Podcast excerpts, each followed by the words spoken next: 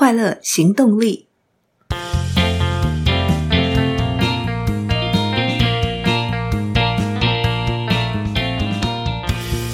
Hello，欢迎收听《快乐行动力》，这是一个学习快乐、行动快乐的 Podcast。我是向日葵，又到了跟听众朋友们分享好书的时间。但是在今天的分享开始以前，我要先特别感谢 Apple Podcast 团队。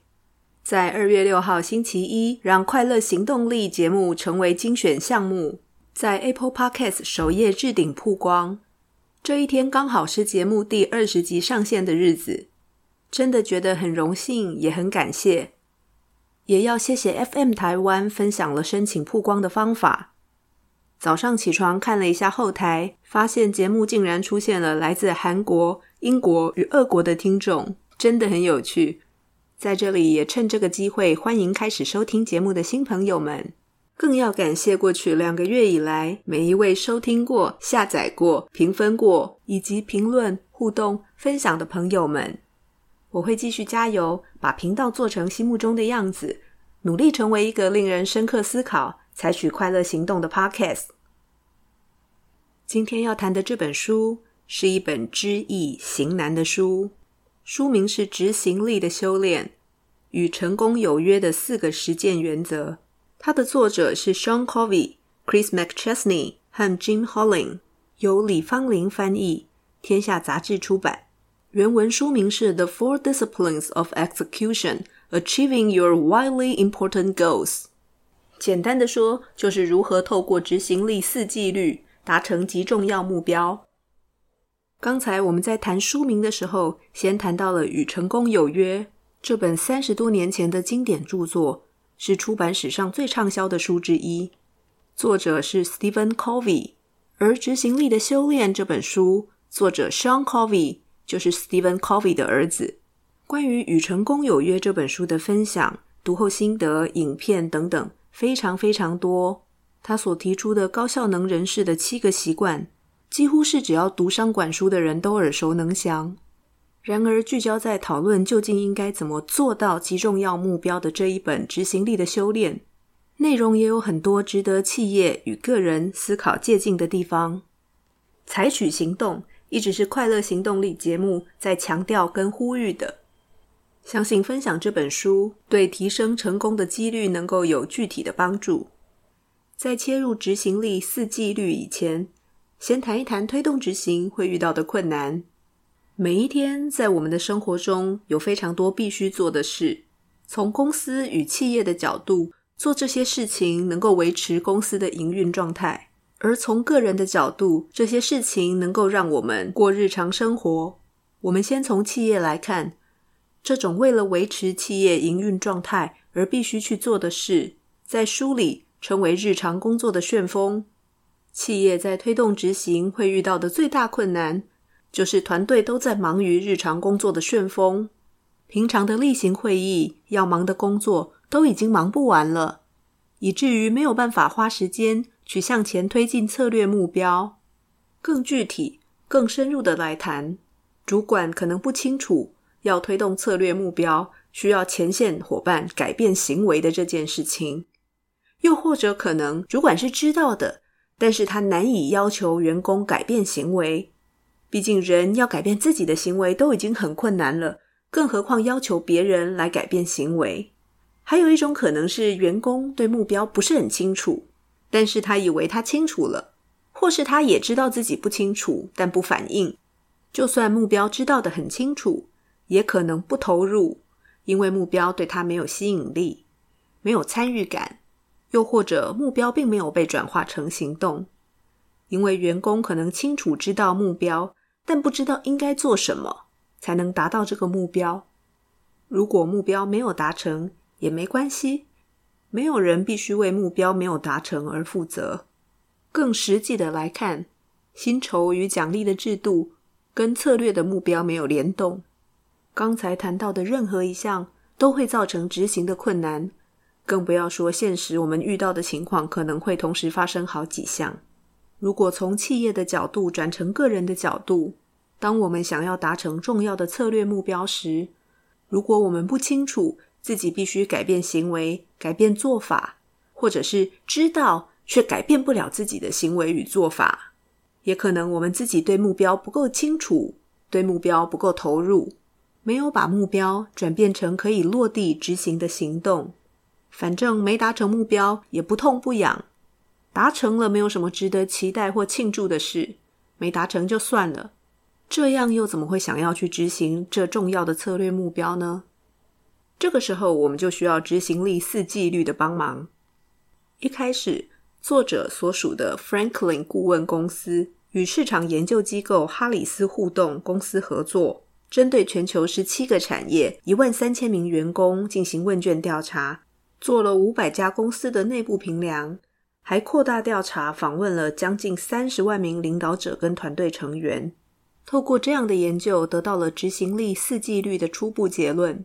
但更重要的是，实际推行了一千五百多件，这些领导者以及他们同事团队的心得跟实务经验，让作者发展出了适用于各个产业与国家的原理与方法。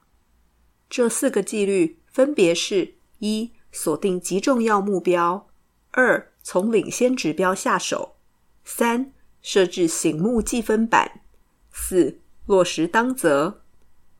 听起来是不是很简单呢？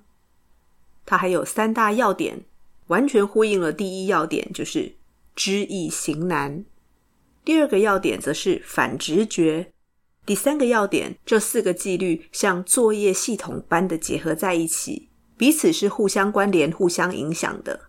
任何一个纪律没有做好，都会影响到最后执行的结果。而这四个纪律彼此之间是什么关系呢？有张图诠释得非常清楚，大家可以到快乐行动力粉丝页去看。在节目里，我先试着说出图的结构，请大家想象一下：第一层的中间是一个直立的矩形，也就是纪律三——醒目的计分板，它在图的中心位置。因为计分板上面有朝目标迈进的成功指标，让所有人都可以看得见。再想象三个比较小的圆形，其中两个压在计分板上，另一个在计分板的右侧。由右往左，分别是纪律四落实当责，纪律二从领先指标下手，到纪律一锁定极重要目标。圆与圆之间的箭头是从右边指向左边。因为优秀的团队都是从右边执行到左边，团队的成员一直为领先指标的绩效当责，而领先指标会驱动极重要目标的达成。最后，从最右边那个纪律四的小圆下方拉出一个大圆，圈住纪律一二三，回到纪律四，以当责圈住其他纪律，把所有的纪律结合起来。最后，这个大圈的箭头指回纪律四，意思是团队的每一个人都定期为计分板上的成功指标当责。希望透过这样的描述，能够帮助大家想象一下这四个纪律的关系。接下来，我们就先谈谈第一个纪律：锁定极重要目标。锁定极重要目标，一二三四五六七，七个字，很简单，对不对？很重要。我们要说三遍，锁定及重要目标，超难的，相信我，一点也不简单。为什么听起来这么简单的七个字，实际上这么难呢？因为太想把事情做好，所以觉得每件事都很重要，是不是？有没有觉得很熟悉？每件事都很重要，又或者是因为觉得新的想法、新的技术、新的组织管理方法。新的专案管理办法，现在最流行的行销工具、分析工具，样样都能对公司带来帮助。为了让公司发展得更好，所以让我们导入以下一篮子 A、B、C、D、E 专案，是不是就发生在你旁边？而且很有可能导入这些专案的时候，组织是不会改变的，就针对不同的专案成立跨部门专案小组，让小组成员。依据不同专案的专案 leader 对不同的 leader 来做汇报，每个专案对于公司整体绩效达成都有相当的贡献，大家要加油。事实上，可能员工早就一头雾煞煞，头都晕了，连哪个专案如果有问题该找谁报告都不知道。希望这么写实的场景不要发生在你身边。简单的说，就是领导者必须聚焦，必须学会对好构想说不，也不能够把日常工作的所有事都变成了极重要目标。毕竟时间与资源就是这么多，同样的时间，同样的资源，投入在一个极重要目标上，比起把时间与资源分散给十个目标，当然聚焦一个目标容易成功。这个道理谁都懂，偏偏做起来就是那么难。大家往往忽略了一件事，就是极重要目标在组织达成了以后是可以改变的，资源与时间可以往下一个极重要目标移动。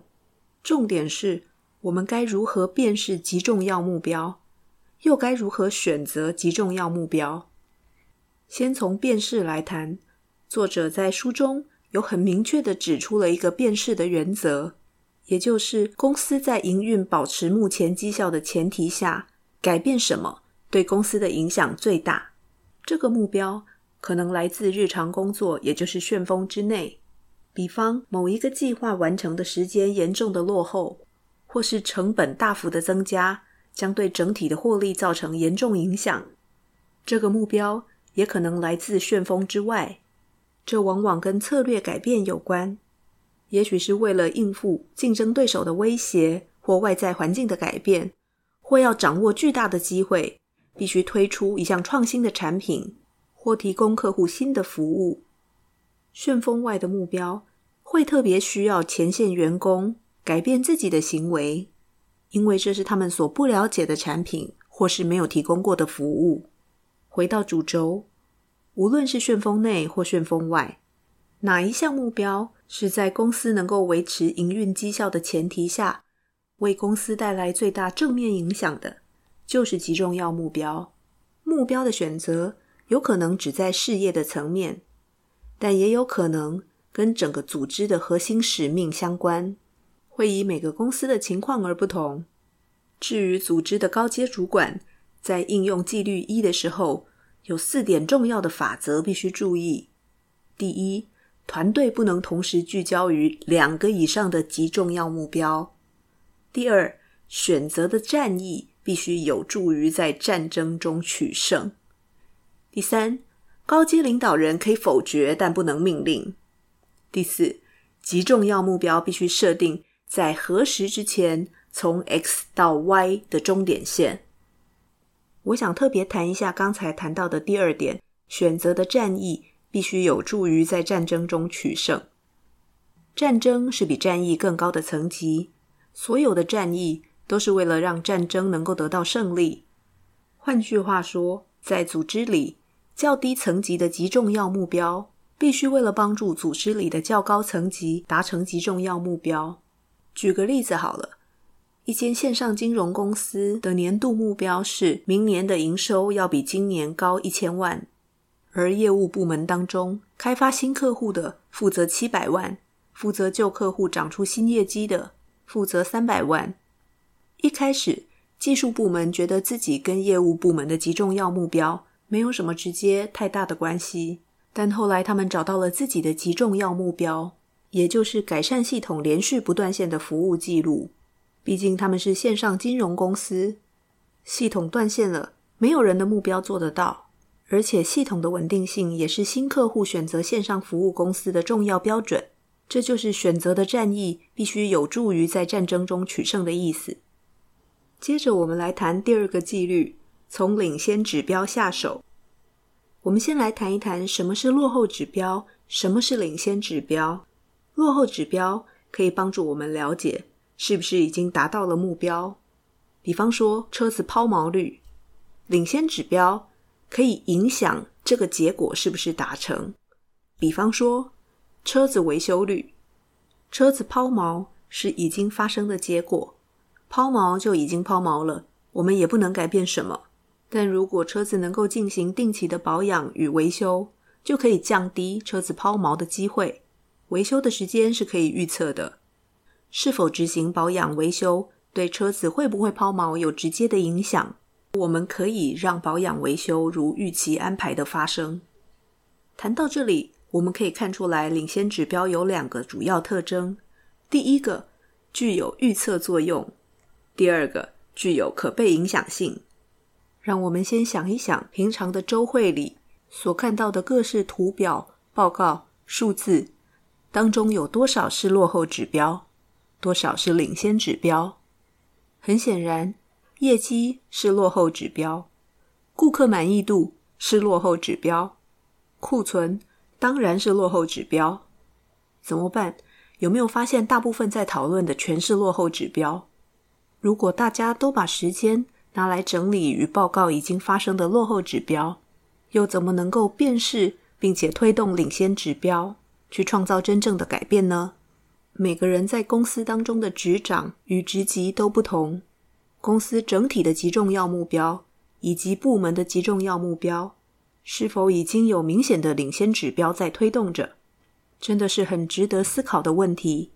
另外，团队对领先指标的理解也会影响成员与整体投入的程度。再来，我们谈到纪律三，设置醒目计分板。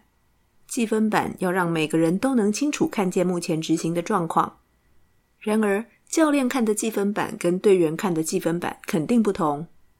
队员，也就是第一线人员，要看的是在领先指标上，我目前的进度如何。我们先来谈一谈计分板的四项重要特质。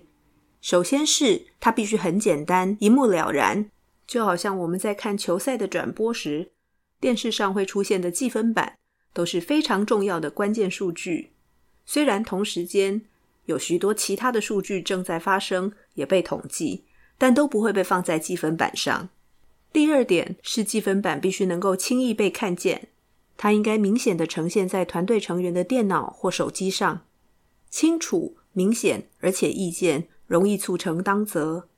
第三点，它必须同时呈现领先指标与落后指标，团队能够影响领先指标，同时看见领先指标与落后指标，他们可以看到自己目前的表现，也可以看到自己最后会赢得什么，因为落后指标就是他们想达成的目标，同时看见。会让他们发现自己对最后的结果有直接的影响力。计分板的第四个特质是能不能够让团队的成员一眼看见自己是正在赢还是正在输。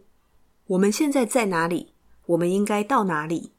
所谓一眼看见，作者的团队称为五秒钟法则，也就是如果没有办法在五秒钟内看出自己是正在赢还是正在输，就代表这个计分板不及格。不过，重要的当然是赛局本身，而不是计分板。执行力四纪律在帮助团队创造一场能赢的赛局。纪律一聚焦在一个极重要的目标，并且定定了明确的终点线。纪律二制定出领先的指标，团队可以努力达成领先指标，以杠杆达成极重要目标。醒目的计分板帮助团队不要迷失在日常生活的旋风当中。这三项纪律。已经为团队创造了一场能赢的赛局。最后，我们来谈纪律四：落实当责。这里要注意两件事。首先是必须进行每周至少一次的极重要目标会议。会议有两大原则：第一个原则是必须在每周的同一时间开会；第二个原则是不能够让日常工作旋风的事项进入会议中。